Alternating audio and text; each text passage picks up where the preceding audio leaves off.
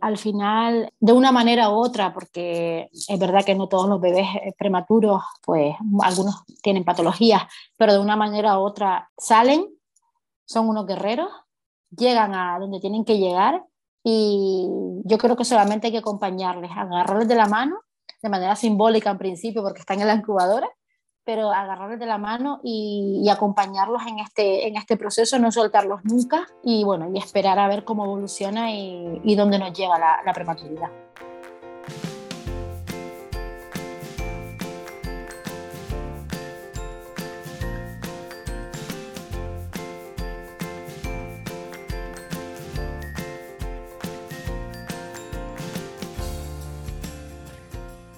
Bienvenida, esto es Planeta Parto, el podcast en el que hablo con mujeres sobre sus relatos de parto y la manera única en la que dieron a luz a sus bebés. Aquí vas a descubrir un mundo de relatos positivos y empoderadores sobre el parto. Yo soy tu anfitriona, Isabel Anthony, mamá de tres niños y activista a favor del parto respetado. Acompáñame cada semana y escucha relatos emocionantes, conmovedores e informativos que te ayudarán a conocer y vivir el parto de otra manera.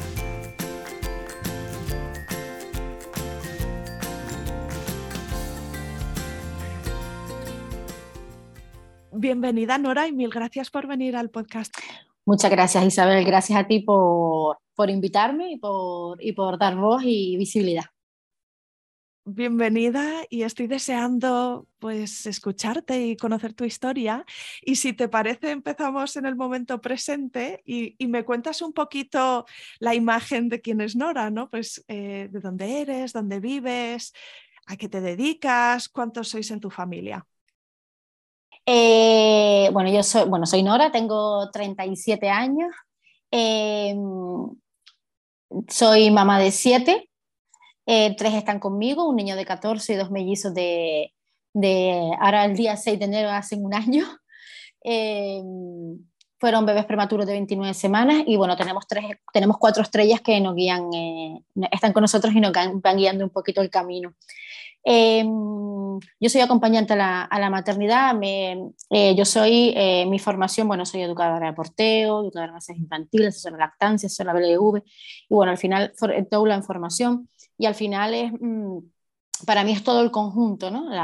Eh, el acompañamiento a la maternidad desde el principio, desde la búsqueda, cuando una ya se, siente, se empieza a sentir madre, que desde, desde la búsqueda para mí es desde, desde que decide ya eh, voy a buscar o quiero ser mamá o incluso desde, desde la juventud, cuando tú decides, porque yo tenía súper claro desde siempre que yo quería ser madre, eh, y por eso, por eso englobo ¿no? el acompañante a la maternidad.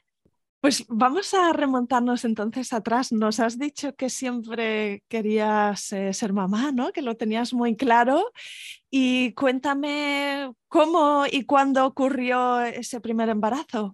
Gabriel, que es mi hijo mayor, no fue un niño buscado. Eh, bueno, pues vino, pero desde el primer momento no fue buscado, pero sí fue muy deseado. Yo me quedé embarazada con 22 años, joven, para mí es jovencita y di a luz con, con 23 y yo desde que lo tuve en mi brazo, eh, desde que nació, mm, para mí mi mundo cambió por completo, por completo. Eh, como te dije antes, me abrió mm, una visión muy diferente a lo que yo pensaba que era la, o que yo creía que era la manera de maternar. Em, yo tenía una manera de, yo pensaba, ¿no? Que, bueno, pues lo de siempre, pues mm, el bebé en cuna, el bebé eh, dejarlo llorar, el bebé, Lo, que yo creo que desde, nuestro, desde la sociedad de, hace años lo, lo, tenemos con nosotros presente. Pues él me abrió un mundo diferente y empecé a maternar, de otra manera diferente que siempre se ha maternado en, mi familia. Y, él fue el que me abrió, la, las puertas de esta manera y el que al final me ha traído hasta aquí. Sí, sí, sí. Entonces, Gabriel fue una sorpresa, un embarazo muy deseado. ¿Tuviste un buen embarazo y sin ningún susto? No, yo, yo he tenido eh, seis, seis, embarazos porque soy mamá de siete, pero los mellizos fueron un embarazo. Entonces, todos mis embarazos son muy malos desde el principio. O sea, desde, yo sé que estoy embarazada por, por, pues por, por cómo estoy, por cómo me encuentro, las náuseas y los vómitos se apoderan de mí. Y, y pasé un embarazo en ese sentido, bastante malo. Sustos no, no tuve ninguno, sustos así importantes con él no. Pero te tocó tener ese mal cuerpo sí. durante... Sí, estar siempre en cama. Días, semanas. Sí. Eh, lo máximo posible en cama porque yo trabajaba y tenía que trabajar, pero, pero lo máximo posible estaba acostada porque yo vomitaba todo y bueno, me dio ácido, bueno, lo, lo, lo, que nos pasa muchas, ¿no? Eh, el insomnio al final del, del, embarazo, pero sustos en sí no, no tuvimos ninguno. Entonces, bueno, el embarazo de Gabriel había llegado fácil, probablemente, ¿no? Porque no había sido un camino largo el de llegar a él con mucha intención y luego el embarazo eh, no te dio grandes sustos. Eh, pero luego sí que nos has dicho ¿no? que, que, has tenido varias pérdidas gestacionales y que tus sí. mellizas ahora tienen unos mesecitos. Así sí. que tu camino para hacer crecer tu familia, ahí sí que estuvo lleno de curvas. Sí, ha sido un camino duro, ha sido un compl camino complicado, con muchas piedras, como yo siempre digo. Eh, bueno, Gabriel es de mi, de mi primera pareja y yo me separé cuando tenía siete años y conocí a mi marido y comenzamos a, a buscar. Eh, yo era mamá, o sea, mi pensamiento es, tú eres madre, te quedarás embarazada enseguida, no habrá ninguna complicación. Pues nada, no. Eh, tardé el primer embarazo ocho meses en quedarme, quedarme embarazada eh, y en la semana ocho nos confirma el ginecólogo que es un embarazo eh, en embrionario.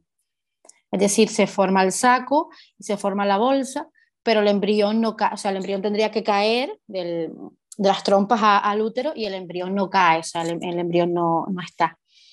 Eh, y entonces tenemos una interrupción de, de ese embarazo. El, mi ginecólogo me da eh, tres opciones, es un ginecólogo privado, pero la verdad es que se ha portado siempre muy bien. Me da la, la opción del legrado, la opción de las pastillas, que son las Citotec, que son unos, unos óvulos que se introduces en la vagina para, para provocar contracciones, y el, el, y el, trabajo expectante. El trabajo expectante es esperar a que tu cuerpo decida, pues tu cuerpo al final eh, va a entender que esto no va a seguir adelante y eh, pues en un, momento a otro se producirá, se producirá pues el, expulsarlo, ¿no? No sé si la palabra es adecuada, pero bueno, el, expulsarlo. Entonces yo me sentía muy mal y mi decisión, que fue una decisión informada, creo que es importante tomar decisiones informadas, eh, fue la de las pastillas con Citotec. Eh, mm, lo pasé mal porque al final esto te produce contracciones. Es verdad que era un, un, un embarazo de ocho semanas, era, era, son pérdidas, mis pérdidas siempre fueron pérdidas tempranas pero al final el dolor, ya no físico, sino emocional, está ahí, sentimental.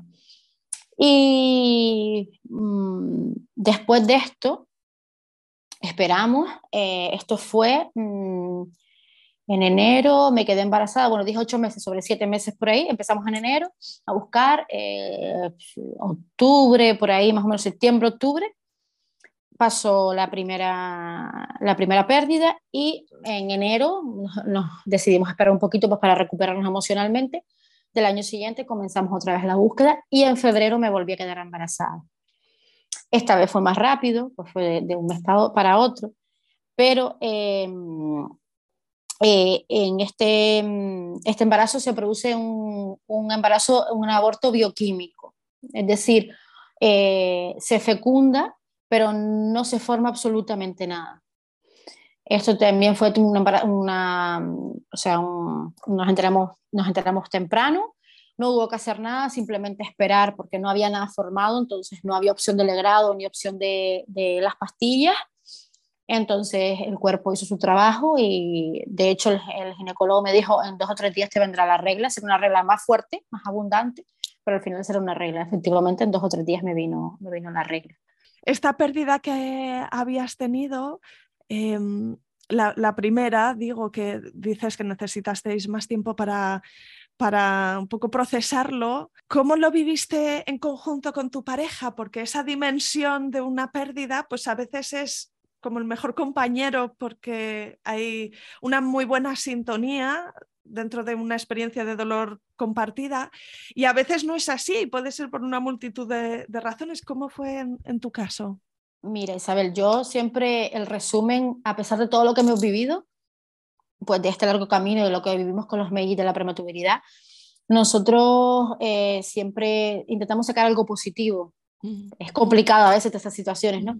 Pero el otro día lo hablábamos más allá y, y, nosotros sacamos de positivo la unión. Nos ha unido mucho como pareja y nos ha unido mucho como familia. Es verdad que yo creo que hay que tener una base muy sólida para, para pasar por esto.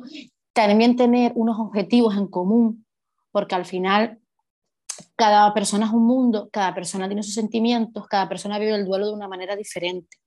Pero si no tienes un, no sé si es un objetivo exacto, pero un camino conjunto, mirar siempre en la misma dirección, aunque tú lo hagas de una manera y yo lo haga de otra, ese camino, pero juntos.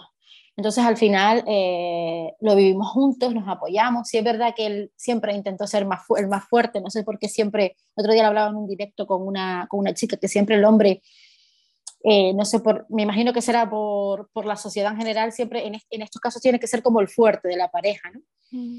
Y es verdad que que eso, que siempre intentó en todas las, las pérdidas ser el, ser el más fuerte, pero eh, él también lleva su dolor y su, y su duelo, pero nos ha unido todo. La lo positivo que sacamos de esto es la unión como pareja y como familia que tenemos ahora mismo. Sí, sí, sí, es que está, está lleno de altibajos y, y llevarlo entre dos, pues claro, mm, es, es otra cosa. Así que cuéntame, Cuéntame cómo siguió, porque después de este aborto bioquímico, no sé si hubo un momento en el que le dijisteis, pues, pues vamos a ver si nos podemos hacer alguna prueba. Eh, ¿cómo, ¿cómo, seguisteis en vuestro camino? Claro, eh, después de esto, eh, fuimos, bueno, yo estaba yendo al, al, privado, al ginecólogo privado, me lo, las pérdidas, estas dos pérdidas me las llevó mi ginecólogo privado, y él me dijo que, que, o sea, me dijo, te voy a mandar para hacerte unas pruebas. Dice, la seguridad social, te, por lo menos aquí en Canarias hablo, ¿vale?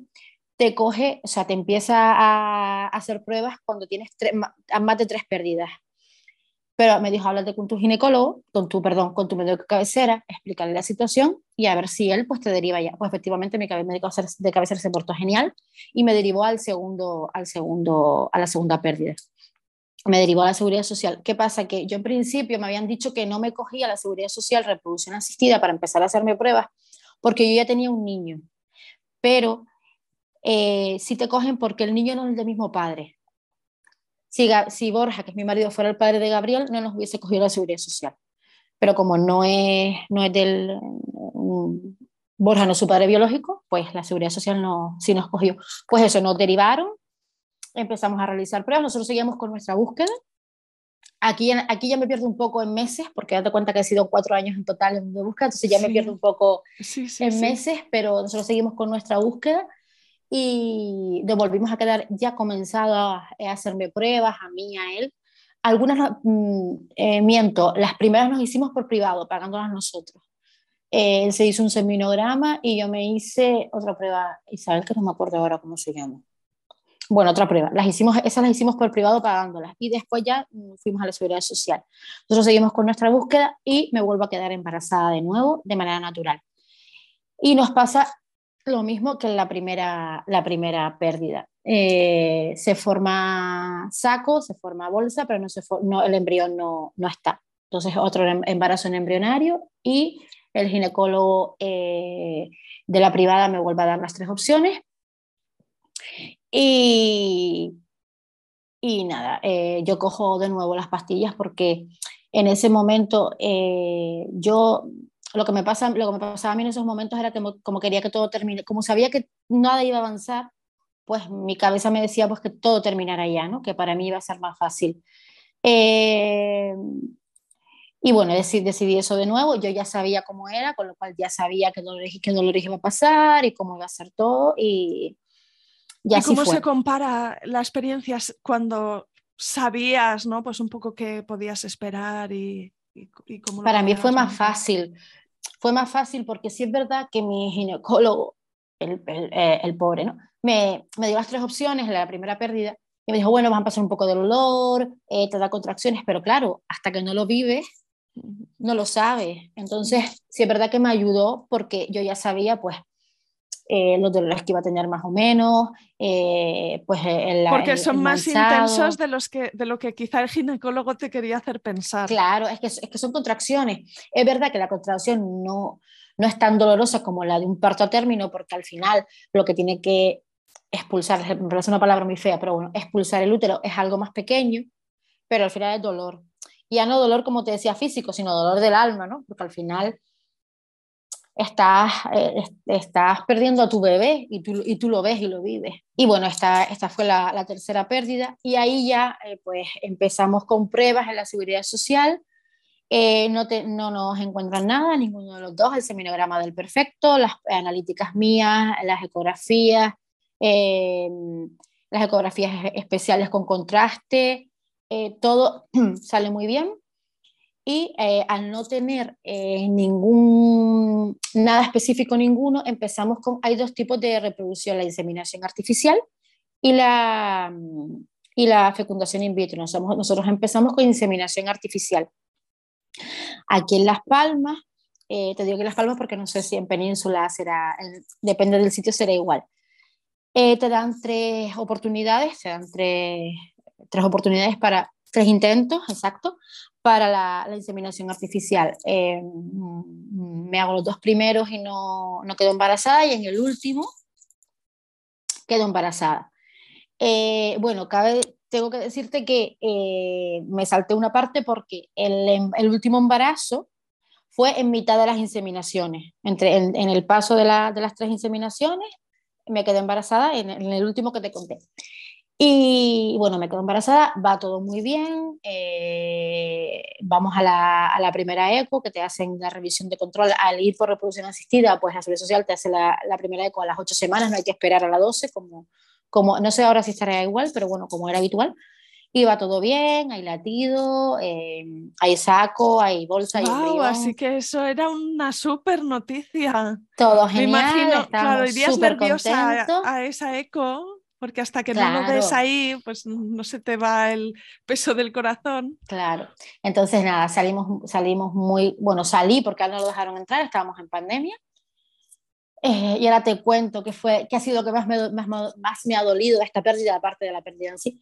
Eh, y estábamos muy bien, eh, todo perfecto, eh, vida normal. Si es verdad que te siguen haciendo controles hasta en reproducción asistida, te dan el alta si todo va bien a los tres meses, ya te, te sigue llevando tu matrona de, de zona. Entonces sigue haciéndome las pruebas, y, o sea, todas las pruebas del embarazo. Y sobre la semana 10 eh, más o menos, el día del cumpleaños de mi hijo mayor, que se lo celebramos aquí en casa, me empecé a encontrar mal no tenía manchado, no tenía nada, pero yo me encontraba mal, no, no me encontraba bien, no sé si, si, fue distinto o qué fue. Entonces a las 12 bajamos a, al hospital y cuando me ven se confirma que no hay latido. Este, el, bebé falleció y eh, lo que más me dolió de toda esta pérdida, Isabel, aparte de la pérdida en sí, fue que mi marido, porque ninguna de las otras tres pérdidas, los otros tres bebés al final eh, pudimos entrar los dos, pero no vimos un bebé con vida. Pero yo sí había visto un corazón latir y había visto a mi hijo con vida. Y mi marido nunca pudo verlo, porque no lo mm. dejaron entrar en la primera eco. Entonces, eh, es algo que llevo arrastrando y que me duele. ¿eh? No ha sido culpa mía ni culpa de él, pero al final, de hecho,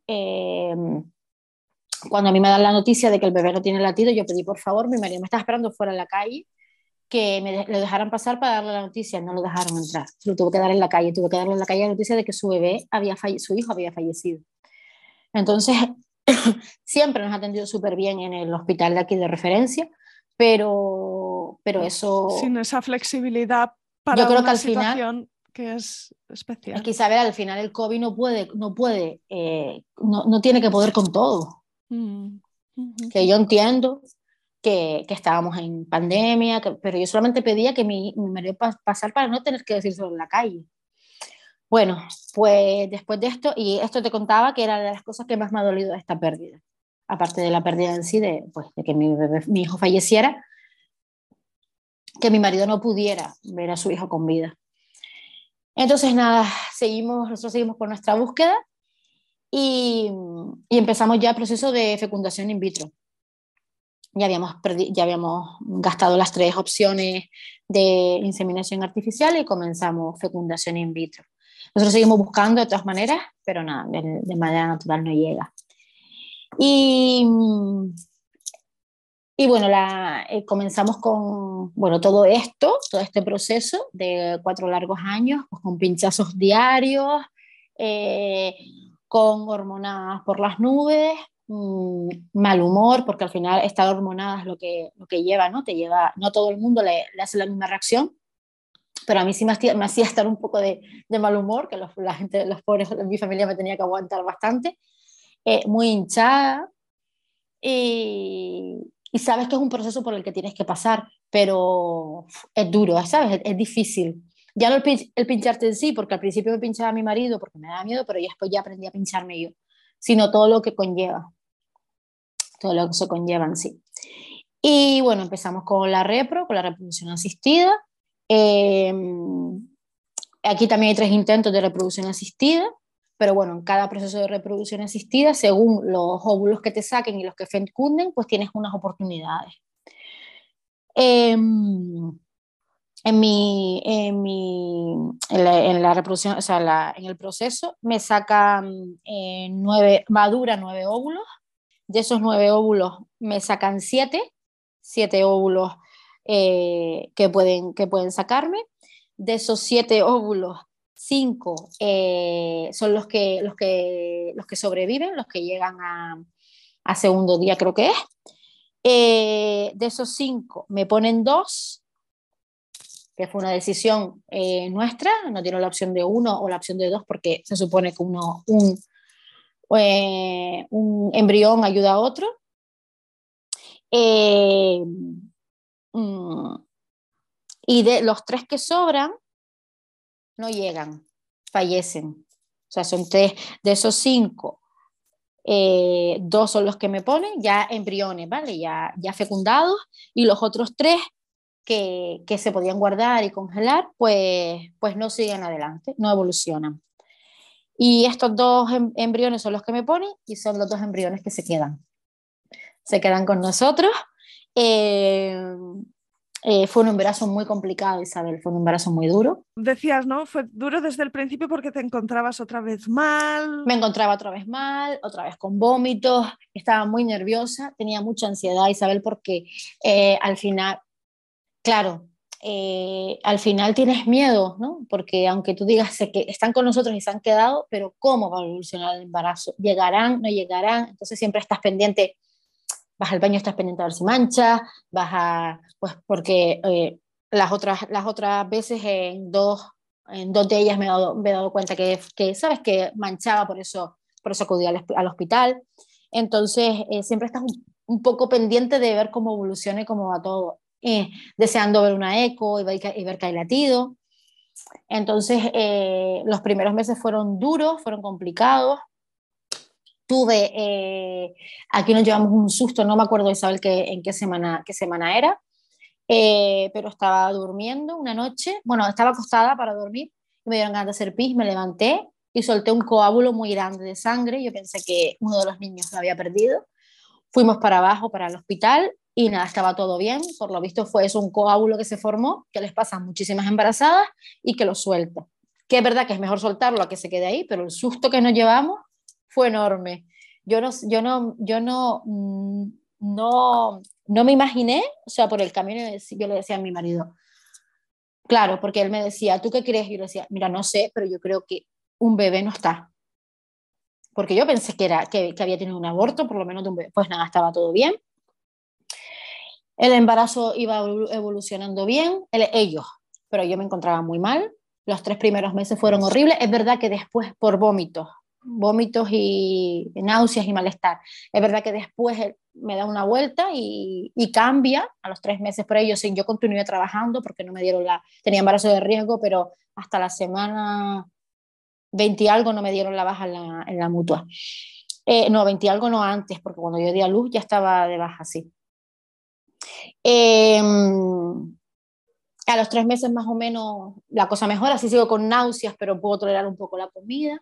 Y de repente, eh, siempre me acordaré que fue sobre noviembre, los cuatro, a ver, cinco meses y pico, más o menos, que me acordaré que fue en noviembre porque mi abuela cumple años el 14 de noviembre, lo fuimos a celebrar, cumplió 90 años, y a los dos o tres días todo cambió de nuevo.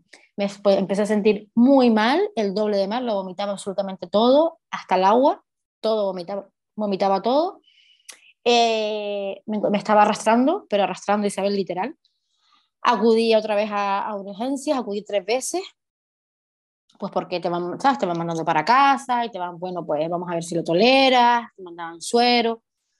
Pues finalmente la tercera vez me ingresan por hiper, hiperémesis, creo que se dice así, siempre me equivoco la palabra, gravídica. Eh, te quedas deshidratada al final, te tienes que controlar porque cuando llevas tanto tiempo sin aguantar ni el agua, es que... Era, es que es horrible, horrible. Y eh, me ponen transfusión de hierro porque tenía el hierro a 7, el mínimo 12 de todo lo que vomitaba, por eso estaba, por, pero Isabel literalmente por los suelos, arrastrándome.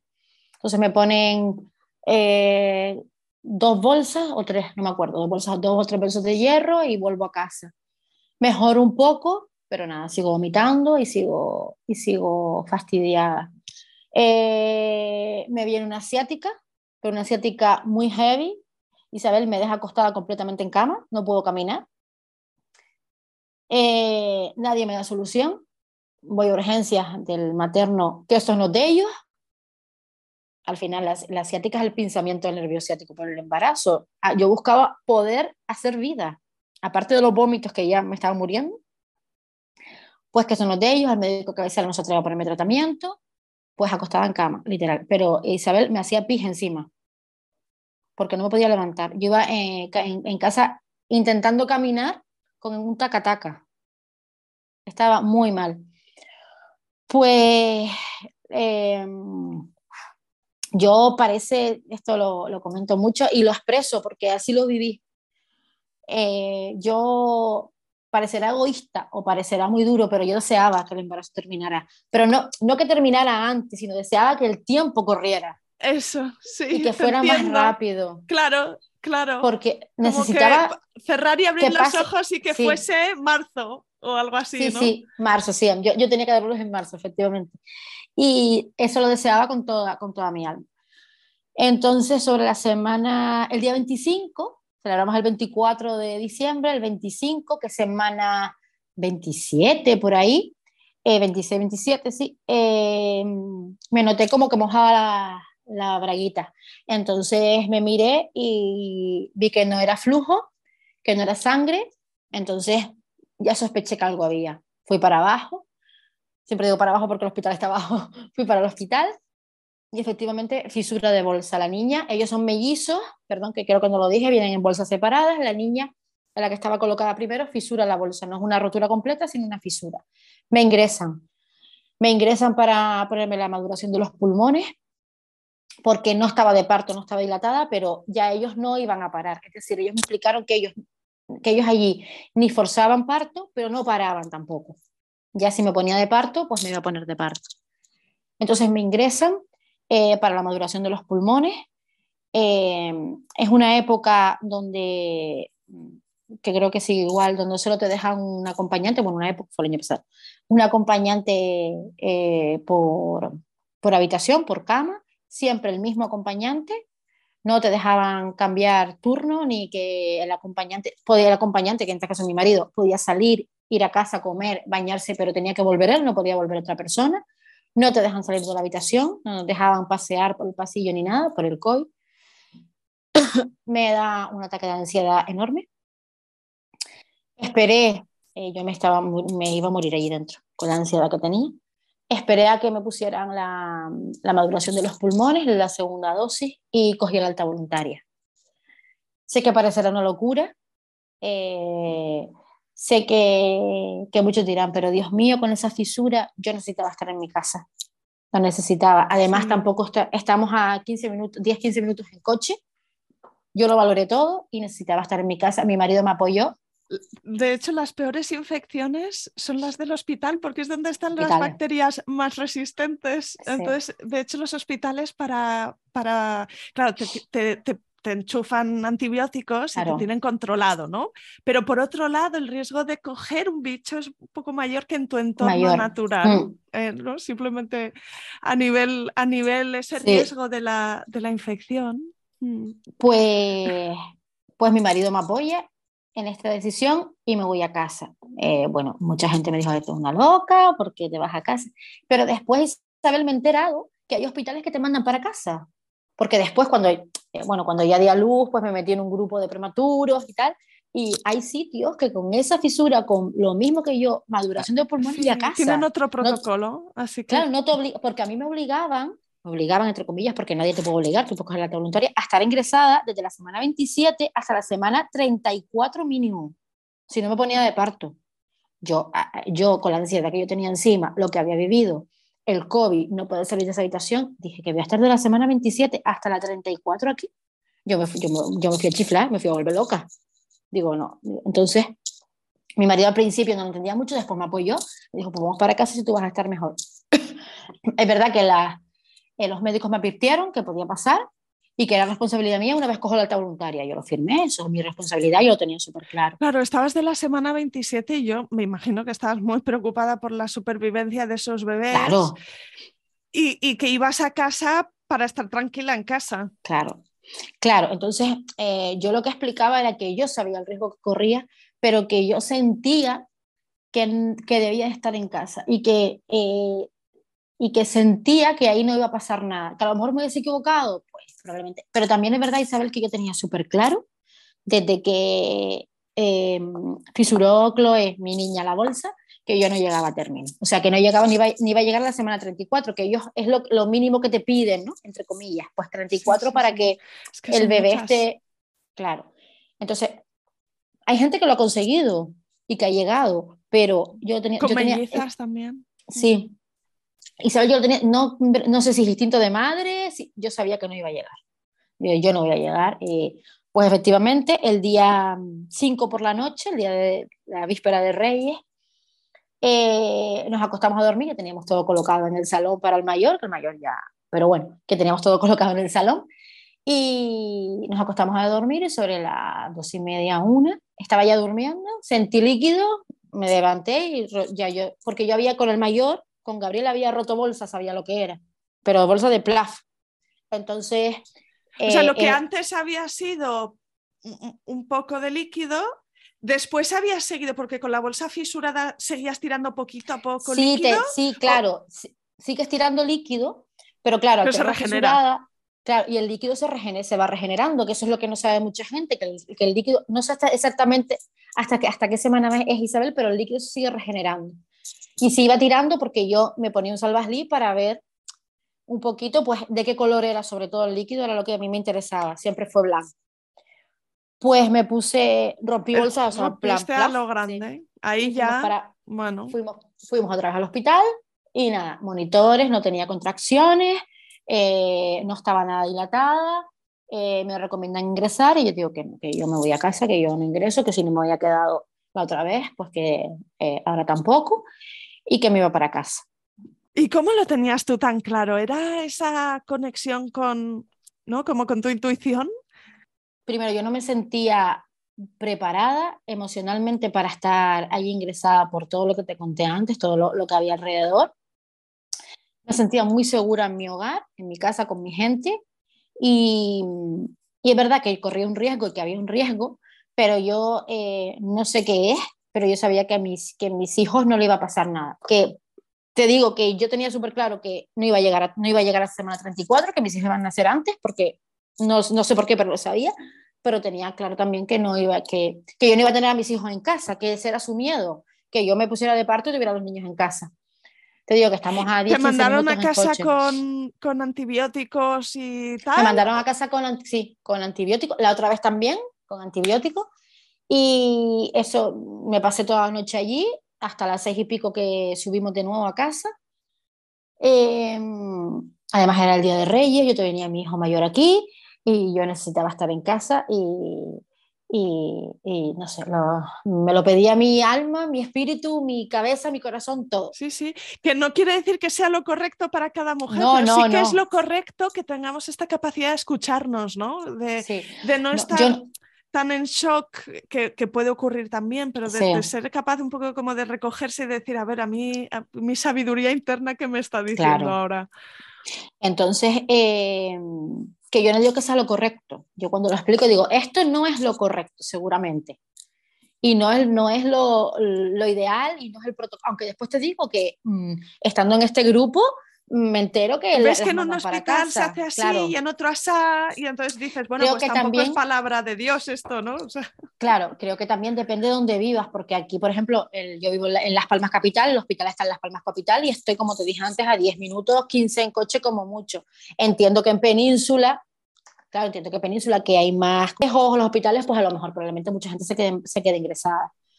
Pues subimos para casa a las 6 de la mañana y a la nos acostamos y a las seis y media me empiezan contracciones, pero Isabel, o sea, no fue una contracción ahora dentro de cinco minutos otra, no, seguida, seguida, seguida, yo no podía respirar, y me vamos, vámonos, le dije, no, no, espérate, espérate, siempre se ríe de mí con esto. Digo, yo ahora me viro y se me pasa, y ¿cómo que se te pasa? Siempre me lo recuerda. Nada, efectivamente, iba con muletas porque yo tenía la asiática, no podía caminar, pasé del taca-taca a muletas en casa porque iba mejor, y nada, mi marido llegó, te digo que estamos a 15 minutos, en 5 minutos estábamos abajo. Llegué dilatada de 7 centímetros. ¡Wow! Entonces ya directamente, sí, sí, directamente a, a, paritorio. Yo solamente preguntaba por mi marido, mi marido, mi marido, porque claro, al llegar al hospital, me imagino que pasará en todos los hospitales, ¿no? Para no meterlo en el parking, porque no sabes lo que va a tardar, no va a tardar, pues esperaba siempre todas las veces que fuimos, me esperaba afuera, pero ese día su intuición y al verme dijo, no tengo que entrar. Se aparcó el coche fuera y entró. Yo preguntaba por él, mi marido, mi marido no quería, quería estar en todo momento con él porque necesitaba estar con él porque era mi apoyo y mi bastón y mi acompañante en este camino y era el padre de, de, mis hijos. Y venían dos niñas prematuras y... Un niño y niña. Niño, ah, niña. niño, niña. Sí, y claro, y venían dos niños prematuros y nada, directamente entramos a paritorio, corrieron conmigo, bueno, di a luz con la ropa puesta, no me, no me dio tiempo de cambiarme. Eh, mi marido entró, gracias a Dios le dio tiempo. Primero, la que estaba colocada, primero era Chloe. Eh, nada, Chloe salió de dos empujones. Eh, me la pusieron en la barriga y yo decía, ay, qué chiquitita, mi niña era, era una cosita así. Y se la llevaron a, a incubadora. Es verdad que el paritorio había muchísima gente, pero es verdad que cuando yo eh, entra, eh, me meten de la, corriendo de la, de la silla de ruedas al paritorio y me suben a la camilla, la, el, el, matrón, que me tocó matrón y ginecólogo, me dijo, ahora va a entrar mucha gente, no te asustes, me dijo. Porque me lo explicó, ¿no? Para, para, pues para que yo estuviera un poco prevenida. Habría equipo para un bebé, habría equipo para otro bebé y habría un equipo para ti. Claro. que Entonces, cada uno serían dos o tres personas, ¿no? Y muchos juntos. Y, claro, las incubadoras, porque las incubadoras son grandes, están, eh, están allí. Y entonces eh, eh, nació Chloe y a los seis minutos nació Unai. ¿Qué pasó? Que cuando Chloe nació, los dos estaban colocados, pero cuando Chloe nació, Unai se atravesó de, de lado, se puso de lado. Entonces, el ginecólogo me... ha salido. Entonces el ginecólogo me dijo, te tengo que meter las manos para sacarlo. Entonces yo ahí dije, vale, pero claro, o sea, me, me, metió las manos hasta los codos. Dije, me duele, me duele, era un dolor, eh, vamos, insoportable. Entonces me dijo, te, te duermo, te voy a dormir. Entonces yo decía, no me duermas, no me duermas, pero fue lo mejor que hizo, porque es que era el dolor era insoportable. Claro, yo quería vivirlo todo en ese momento, quería ver, ver a mi hijo. Y, nada, me durmieron. Ya cuando yo desperté, ya los bebés no estaban, pero estaban, estaban bien.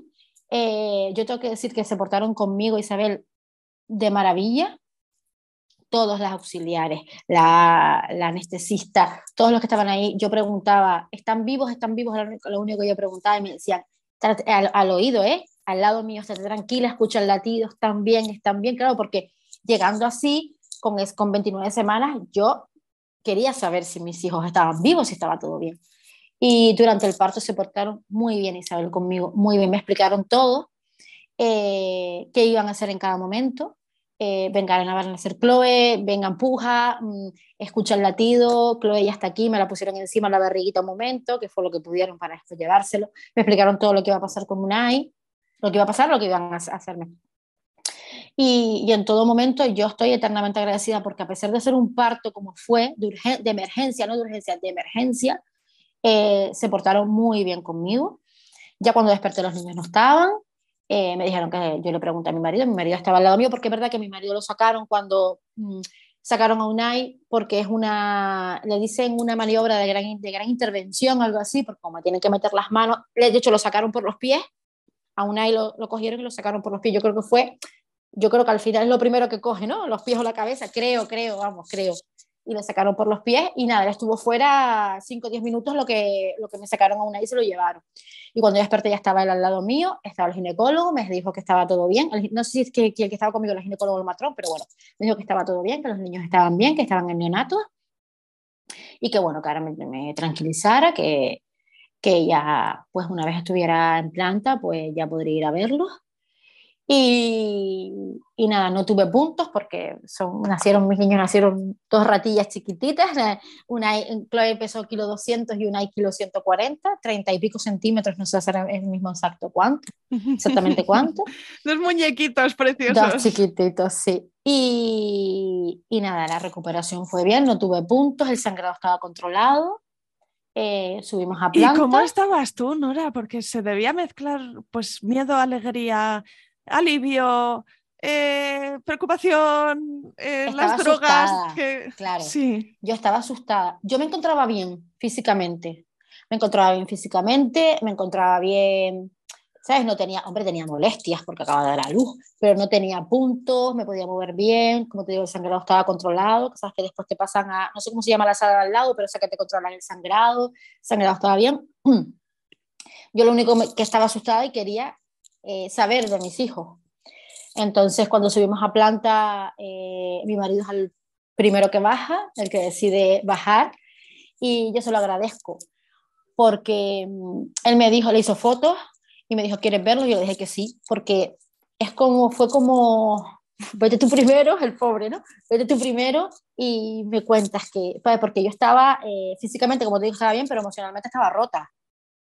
Entonces, él también, lógicamente. Es que no sabes qué te vas a encontrar, ¿no? claro. esa cosa que... Porque sí, tus hijos están vivos cuando los están vivos, pero no sabes lo que, vas lo que te vas a encontrar cuando llegas. Eh, y nada, le hizo fotos, le dije, me dijo, ¿quieres verlas? Porque los niños estaban con la CPAP, que es una, una mascarilla para respirar grande, ¿sí? Y le dije que sí, que quería verlos. Entonces él me explicó, perdona, él me explicó que, que estaban bien, que estaban respirando, respirando con, la, con la mascarilla todavía, que tenían, bueno, pues como estaban, y que, bueno, que los niños, a pesar de haber nacido eh, prematuros y con el peso y las semanas, pues que estaban bien. Y yo después ya me decidí bajar en silla de ruedas a, a conocer a mis niños. Fue un momento duro, pero muy bonito. Duro porque deja a tus hijos ahí, metidos en una incubadora con todos los cables que tienen, con la mascarilla, eh, chiquititos, pesan un kilo y pico, y, pero fue precioso poder... ¿Y los quieres coger? Y los quieres... Pues mira, eh, ¿sabes qué me pasó ahí, Isabel? Que tenía eh, tanto miedo de hacerles daño de alguna manera que ellos me dijeron, puedes tocarlos mm, sin arrastrar porque la, porque la piel es muy, muy de papel todavía, no arrastrarlo, puedes tocarlos y entonces, como estaban con, tenían algo puesto que no, se llama, no sé cómo se llama ahora, a partir de mañana podemos hacer piel con piel. Entonces me costó hacer piel con piel. Me costó un par de días más. Porque tienes miedo de hacerles daño. Porque tenía miedo, tenía miedo. Me costó. Yo íbamos siempre, lo tocaba la mano, eh, siempre hablándole, pero me costó, me costó un par de días más poder, poder hacer el piel, el piel con piel. Una vez lo iniciamos fue maravilloso ya, ya una vez empieza sabes que no le vas a hacer nada y que no se van a romper, que son bebés más chiquititos, pero son bebés. Y, y bueno, y, y, era maravilloso poder estar con ellos, poder hacer el piel con piel, ver, ver cómo evolucionaban cada día. Nosotros tuvimos la suerte, Isabel, de que mis hijos solo estuvieran para coger peso. Es verdad que tuvieron una transfusión de sangre por el hierro, pero bueno, casi todos los prematuros lo tienen. Eh, pero no tuvimos ninguna complicación más.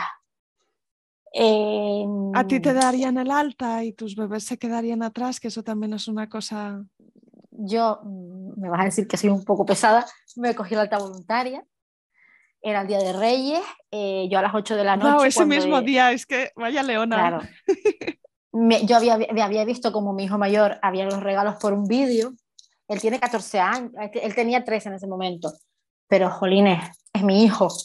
Entonces yo a las 8 cuando vi que yo físicamente estaba bien, a las 8 de la noche, le dije a mi marido, eh, digo, Borja, dice, no, digo, sí, dice, alta voluntad, digo, me voy a casa. Qué graciosa. Ya estaba bien. ya, te lo, ya, ya, lo se lo veía. Ya, lo, sabía, lo escucho en la voz.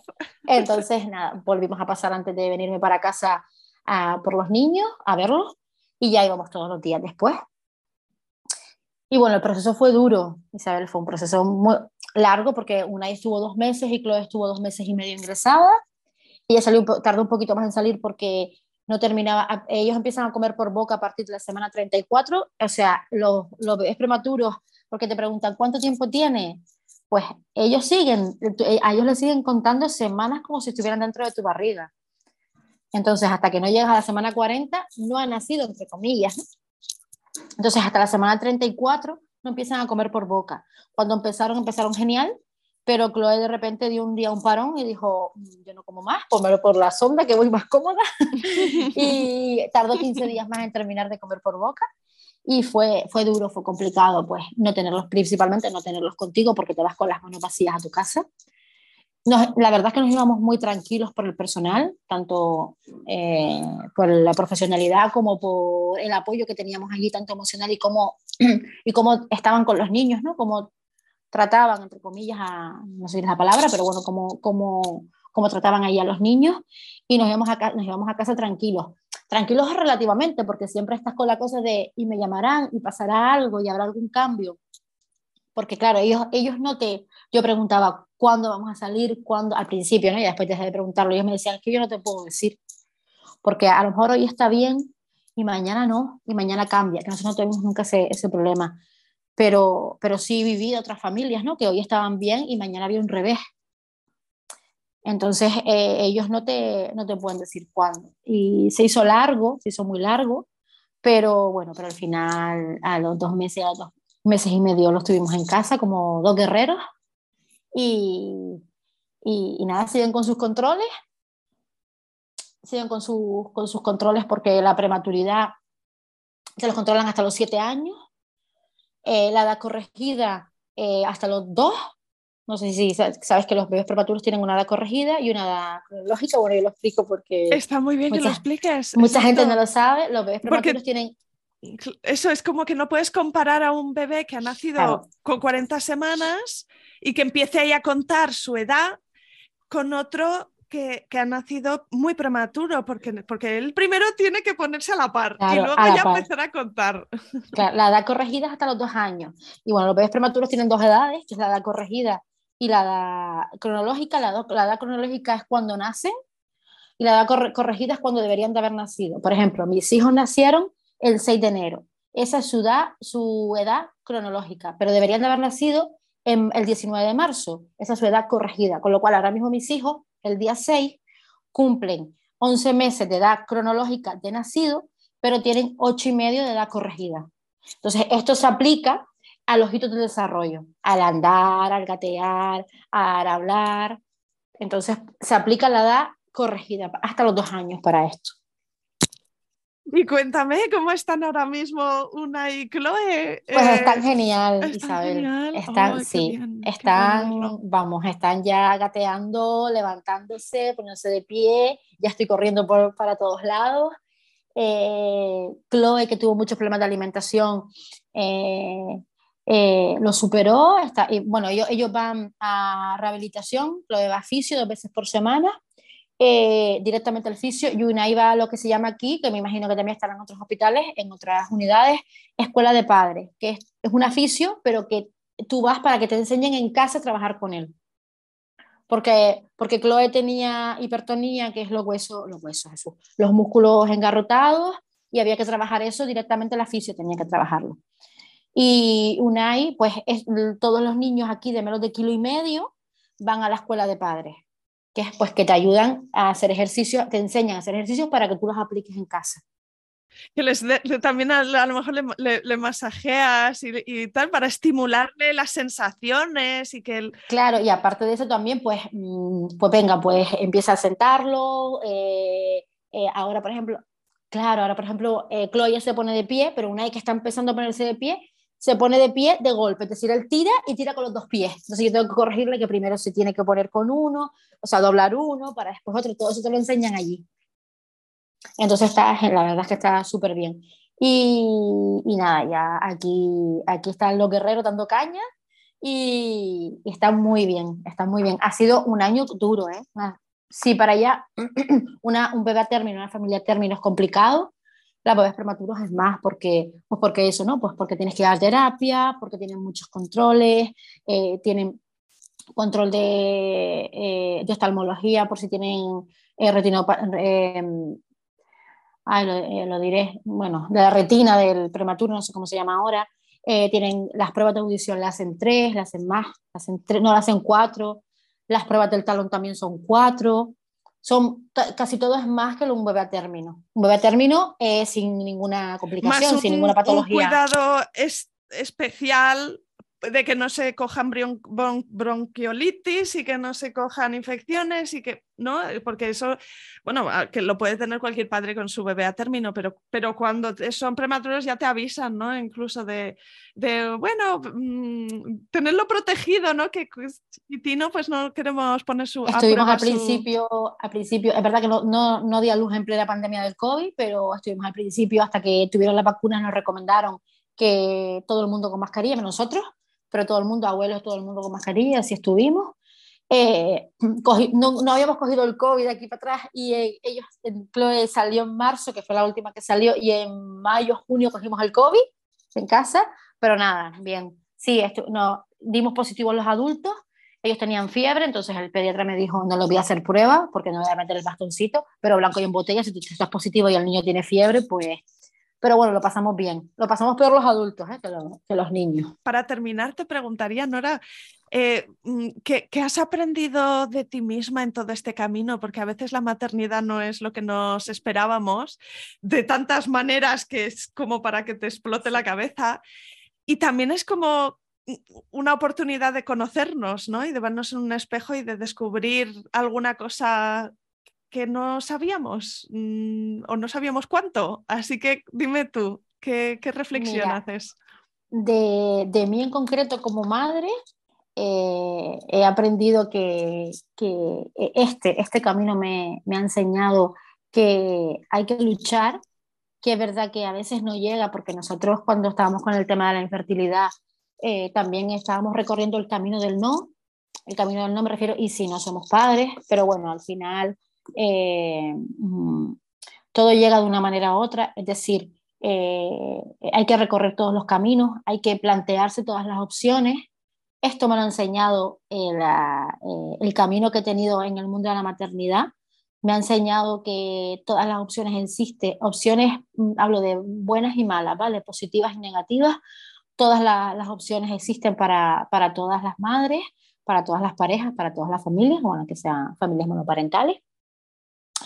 Eh, eh, he aprendido también que siempre me lo dicen, ¿no? Pero que soy una, como mujer, que soy una mujer fuerte, que tengo mis altibajos, que caigo y caigo mucho, y cuando caigo, caigo, pero que, que sé salir adelante y que con, que con constancia, pues todo al final, al final sale.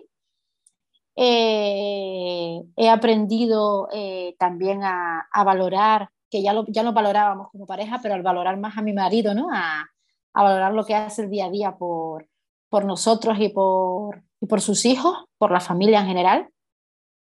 Como te dije antes, eh, sacamos de positivo, nos, aunque todo este proceso, estos largos, cuatro largos años, o casi cinco, nos ha unido más como pareja y nos ha unido, nos ha unido como familia.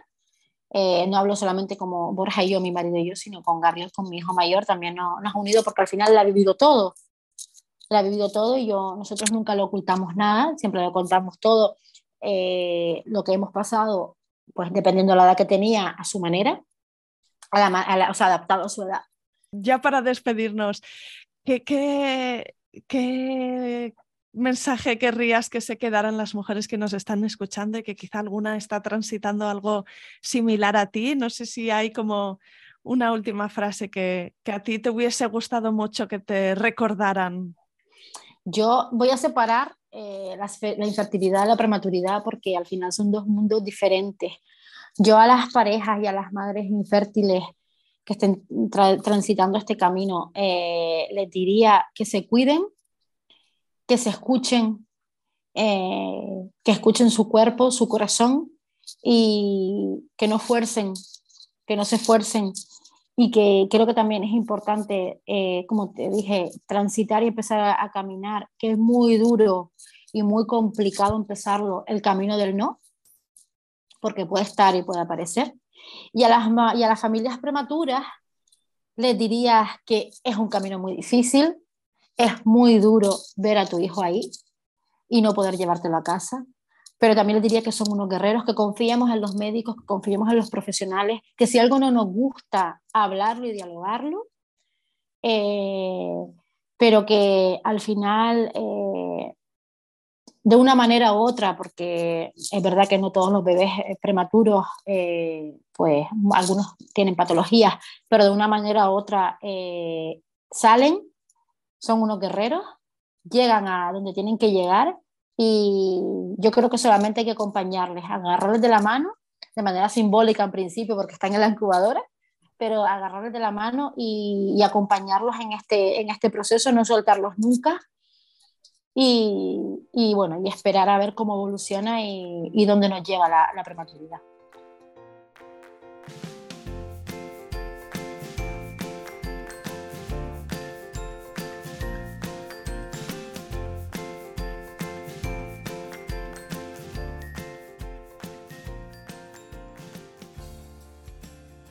Aquí acaba este episodio. Si te ha gustado, no te olvides de suscribirte a Planeta Parto en Spotify, iTunes, Evox o Google Podcast, para que puedas ver los nuevos episodios en tu lista de reproducción. Además, puedes ir atrás y encontrar una estupenda biblioteca de relatos de parto de todo tipo que espero te empoderen y te ayuden en tu propio camino. ¿Te puedo pedir algo? Si estás escuchando el podcast en Apple Podcast o en Spotify, déjame porfa una reseña. Si te gusta el programa y dejas cinco estrellas y un comentario positivo, ayudarás a otras mujeres a encontrar este podcast y a dar visibilidad a estos relatos. También puedes contactar directamente conmigo con un mensaje directo en Instagram. Me encantará si me escribes y me cuentas qué sensaciones evoca en ti este podcast, qué es lo que más te gusta del programa o qué episodios recuerdas especialmente. Me gustará mucho saber quién eres tú que estás al otro lado. Mil gracias.